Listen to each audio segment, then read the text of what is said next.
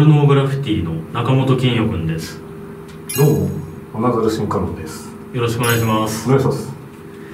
えーとですね今日まずこちらのおなざる新カロンさんの方からはい。ちょっとまあ報告があるということなのでちょっと早速ね、あのーちょっと報告をしていただければなと思います。えー、オナキン TV やはじめまして。えー、まだね数ヶ月、えー、自己新記録を更新しました。おいしょいえー、ちなみに今日で何日目でしょうか？えー、24日目です。おおあれ？自己最高記録が今までは？今までが14日というね。じゃあ2週間、10日なるほど。10日それを上回ったということですね。そうですね。14日が最高記録だった時の、うんうん。えー、2番目の記録がもう9日だったんですよ それぐらいなんでしょうオナキン社としてはレベルの低いことを1年間ぐらい続けていたような状況だったんですけど、はいはいまあ、ようやくちょっと1個壁壊せたかなっていう感じがしますね。これはなんでまたこう急にはい。24日を続けられることになったんですかこれは？はいはいきっかけで言うとですねうーんまあやっぱりこういったなんでしょう撮影もあるっていうところで、うん。まあ、責任感が増したっていうところはまあ一つあるんですけど、うん。実際一番大きかったのが、うん。ちょっと、えー金代君から来たはい。ニュース、はあはあはまあ、皆さんご存知かもしれないですけど、はい。ね。ハライチの岩井君がうん。結婚されましたよね。そうですね。はい。19歳のそうですよね。はい。方と。はいまあもう芸能生活はちょっと、うね、小さい頃からやってたから、かなりベテランさんではあるんですけどみたいな話ですよんね、で金代君的にもちょっとスイッチそこで入ってましたよね。うんそうですね。あの僕はあの言うと独身のアラフォーなんですね、うん。でまああの新カロンさんはまああのミドルエイジというかあの30代中盤の、まあ、既婚者っていうことで、うんうん。まあ、あのニュースが出た時に、ん。僕の中ではお夢あるとまだこのアラフォーの、まあ、本当にねあのハライチの岩井さんと僕同じぐらいなんですよちょうどうん。年がね。だからおおまあさすがに19いくとは言いませんけどうん頑張ってればね希望がまだあるんじゃないかと。だからそのいわゆる若い女の子に男として見てもらえるようにうん。これから僕やっぱり頑張りますよと。うんうんうん。もう岩井さん目指して頑張りますよっていうつもりで僕はあの送ったんですねニュースを。はいはいそうですよね、はい。で僕もああそうだなっていうふうにまあ普通に思っていたんですけど、なんかふとあれなんですよね。まあ僕結婚してはい。子供もいるわけですけど、うん。もうこのままでいいのかなっていうのがうん。その金陽君の、うんうん。ね、LINE を見た上でうん。思ったところがありまして、っうん。ていうのもまああのレスなんですよ。はいはい。はい。ずっとレスで、うんでどちらかというと、えっと、夫婦の仲はいい方なんですよ。うんうんうん。すごい、ん。えっ、となんでしょう。そこが冷めてるわけではなくて、うんうんただもううちの嫁さん自身がうん。うんもう性欲がないって自分で言い切ってるんですうんうんそういう悲しい現実がありまして、うんはいまあ僕が下手なのかもしれないですけれども、うん。ただねその子供ができる前はうん。そんなことはなかったおんですよ、ーやっぱ子供できてちょっとなんか切り替わったのがはいはい。お母さんモードにうんうん。なっちゃったところがあるのかなっていうところ。なるほどね。たまにそういう方いるっていうのを聞きますね。はい。まあ、そんな中で、えー、とこれから今後どうすんだいと。うん。自分。うんうん。なんか別にこのまま終わりじゃなくてもいいんじゃないかなっていうような気が急にしてきまして、いうん。やこれもう多分ね全世界の、ね、女性を敵に回しますけれどもうん。うん。なんかねもう一回花咲かしてもいいんじゃないかなっていう。気になったんですよ。要するに今まではオナキンっていうものに対して、うん。えっ、と女性ではなくて、うん。自己成長、うん。ね、家族にそれを貢献できるように、うん。うん。まあ、金銭的なところもそうですしちょっと余裕を作れるようにっていうようなところで思ってはいたんですけれども、何かこう女っていうものに対して、うん。もう一回スイッチ入ったんですよ、うんうんあのニュースでね。あのニュースで、えっ、とスイッチが入った金欲を見てですね。うん。でそう思った時に何かこうとうん。冷めたものがありましてそこからなんか全然あれなんですよね。オナニーをしたくなくなったんですよね。だそれは言ったらリアルの方に意識がいったっていうことなんですかね。そういうことです。もうオナニーとかではなくもううん。リアルの、ん。まあ、美女そう。とやっぱりもう一花咲かせたいと。そうそうそうそうそうそう。そのスイッチが入ってじゃあもうオナニーなんかしてる場合じゃないとそうですね。男を磨かなければあかんと。ここで満足しててどうすんだと、うんうんうんうん。デジタルの向こう側のん。ね、綺麗な女性で満足しててどうすんだよ、うんうん気持ちいいだけじゃなくて何か本当のなんか男としての満足感をうん。うん得るなら、うん。うんもうね今しかないんじゃないかな気持ち切り替えるの。なるほど。いやこれねあの実は彼あの僕まあいろいろ話してるじゃないですか、うん。確かにその昔からねまあおなざるだった頃を含めての話ですけど、うん。レスの嫁さんとやりたいんですよとか、うん。まああのこんなビデオ見てこれ好きなんですよこういう作品がとかそういうのは聞いてたんですけど、うん。あのーいわゆる嫁以外のうん。女性だからもうビデオでもない、うんえー嫁さんでもない、はい。その他のリアルにちょっと行ってみようと思いますなんて知り合ってほんと7年ぐらい1回も聞いたことないんですよ。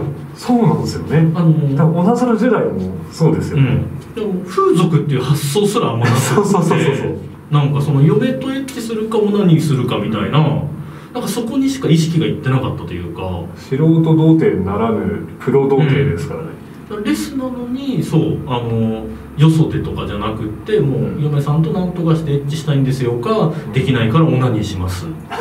だったんですよ。あ真面目ですね僕。真面目なんですよ。無駄に真面目。いやその嫁さんは多分うんと数えれば5人目ぐらいの彼女なんですけど、うん。結婚に至る、うん。経験人数でいうと、うん。あの彼女の数と一緒なんですよ。はあはあなるほどねやってなくて。うんうんうんうんうん。だ三十何年間そんなことをしなかった男が、うん。とうとうとうとう。スイッチが入ったと。はい。からのこの24日っていうことですね。そうですね。そうですそうです。だからなんかさっきあのスイッチが入った金欲を見てスイッチ入ったって言い方してたじゃないですか,、うん。だから仮にですけど僕がじゃあまあその、ね、あの結婚のニュースを送って、うん。いや僕もやっぱり男としてやっぱ頑張りますよ。あの頑張ってれば未来があるかもしれないからお互い頑張りましょうっていうのを。例えば僕はこれぐらいのうん。分量で LINE を送ってたとするじゃないですか、それに対して「いやちょっとね僕もね思うとこありますよ」こんなんで入ってきたんですよ。いやこっちよりそうだそう。だなんななんでそっちがスイッチ入ってんだよと思って その時。やべなんか変な変なボタン押しちゃったのかなみたいな。変スイッチを押したっていうそう。感じですよそうなんか突然知らない人からの LINE かなみたいな。いやそんなつもりじゃなかったんだけどっていう。なんかこのボタンを押すつもりじゃなかったんだけどなみたいな、まあ、あのいいことですよその。いいことオナキに対してこうなったっていうのは素晴らしいことなんですけど最初ちょっとびっくりしちゃって。ではいはいはい。そったらもうその日限りかなと思ったらもううん。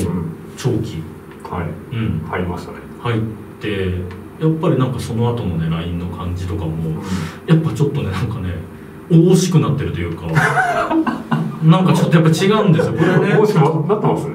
これね本人わからないんですけど、はい。やっぱこれねあの覚醒あるあるだと思うんですけどうんやっぱりちょっと変わるんですよナザルからマインドが抜けた時ですね。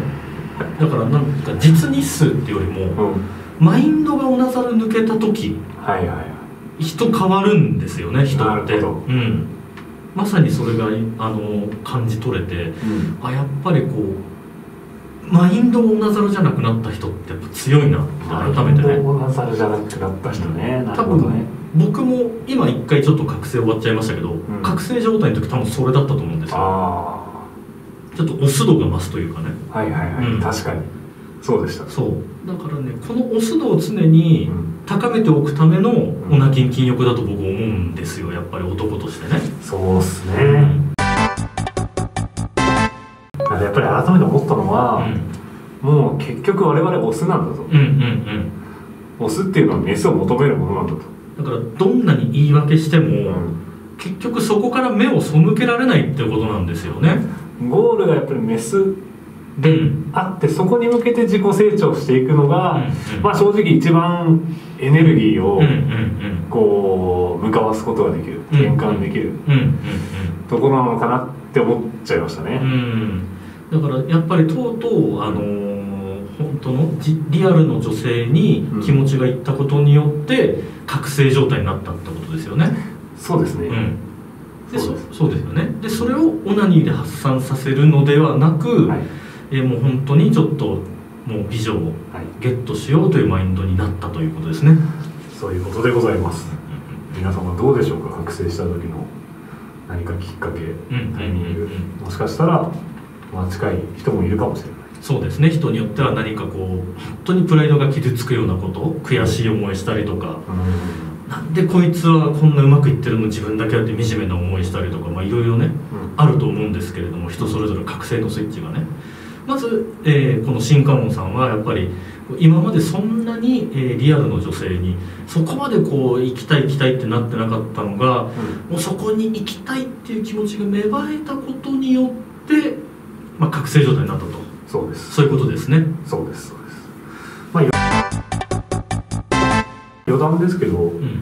ついねここ23日、うん。えー急に出会い系に登録し始めて、うんうんうん。